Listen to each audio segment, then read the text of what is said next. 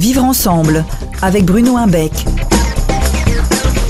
Bruno Imbec, bonjour. Bonjour. La chronique d'aujourd'hui va porter sur l'humour, la moquerie et la dérision. Comment faire la part des choses, justement? Comment faire? Il faut savoir qu'au niveau du vivre ensemble, c'est fondamental de faire la distinction entre l'humour et la moquerie. D'ailleurs, euh, c'est les latins qui ont un petit peu tout mélangé au niveau du, vocabulaire.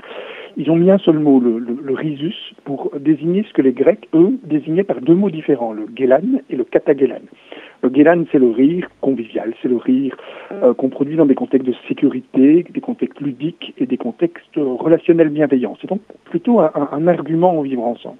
Le katagelan, lui, euh, vient de la moquerie et, il est beaucoup plus lié à des contextes d'agressivité hiérarchique notamment. C'est pour ça que c'est important qu'on puisse faire la part des choses entre les deux parce que même sur le plan de l'origine, euh, ils n'ont pas la même origine. Il faut savoir que le euh, vient du rire des petits singes, des singes juvéniles, quand ils sont petits, dans ces contextes de sécurité. Si vous voulez, pour bien comprendre, c'est le rire que vous euh, émettez ou que vous provoquez si on vous chatouille. Par exemple, hein, vous allez produire ce qu'on appelle un guélan.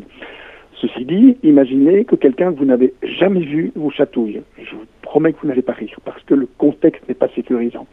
Même chose si vous êtes dans un, conflit, dans une scène conjugale par exemple, et que votre conjoint essaye de vous chatouiller, vous allez très très vite le, renvoyer à ses chères études parce que vous allez dire que le contexte n'est pas ludique, n'est pas approprié.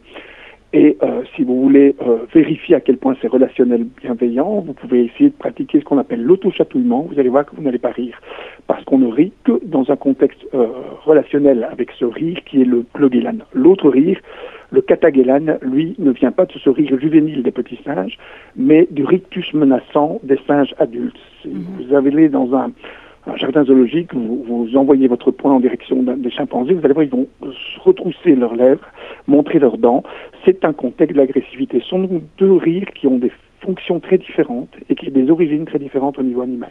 Quel impact ont ces deux rires hein, différents sur les enfants, justement? Alors, c'est vraiment important et on, le voit très très vite dans les classes. Hein. quand vous avez du, qu'on appelle donc du guélan, donc ce rire convivial, évidemment que c'est un indice que ça se passe bien dans la classe, que le, que le, que le groupe est, euh, euh est bien, euh, que le cadre ludique est installé, mais dans un contexte sécurisant, donc il faut tout à fait le valoriser. Par contre, le katagelan, la moquerie, est parfois subie, effectivement, de manière très difficile par un certain nombre d'enfants, parce que c'est un contexte d'agressivité hiérarchique, c'est-à-dire qu'on essaie de poser sa posture en tant que dominant par rapport aux autres, par exemple en isolant quelqu'un et en se moquant de lui. Et quel rôle pourrait intervenir le prof dans ce contexte-là? L'effet, je vais dire, de l'enseignant et sa qualité, ça va être de discriminer l'humour et euh, la moquerie et d'avoir des outils, des instruments pour le faire. C'est vraiment important parce que on le voit suffisamment au cours de cette chronique, le vivre ensemble, ça ne s'impose pas, ça se construit. Et donc, on doit pouvoir, par exemple, protéger les émotions de chaque enfant. Un enfant qui dirait, moi je suis triste ou je suis en colère parce qu'on se moque de moi, on n'a pas essayé de lui dire que c'est pas de la moquerie, que c'est de l'humour, parce que ce n'est pas l'émetteur qui définit si on est dans l'humour ou la moquerie, c'est le récepteur qui détermine s'il a été blessé ou pas. En, gros, si, si euh, un élève fait une vanne et puis il dit euh, c'est pour rire, ou sur les réseaux sociaux par exemple met des petits smileys derrière pour euh, affirmer que c'est pour rire, bah, c'est pas à lui à le faire. C'est à celui qui a reçu le message de euh, déterminer dans quelle mesure il a été blessé.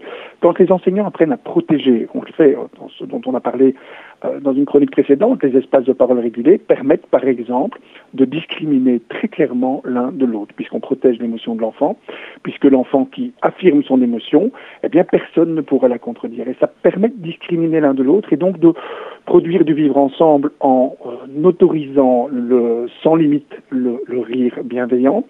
Et en mettant sous surveillance, hein, il ne s'agit pas de le supprimer totalement, c'est-à-dire pas possible, mais en mettant sous surveillance en tout cas euh, le rire sous forme de moquerie, qui prend des formes différentes, suivant que c'est de la dérision, c'est-à-dire euh, vous mettre à distance euh, et vous rendre tout petit pour vous évacuer, l'ironie qui vous met à distance et qui permettra de vous évacuer, ou le sarcasme qui vous brise avant de vous évacuer.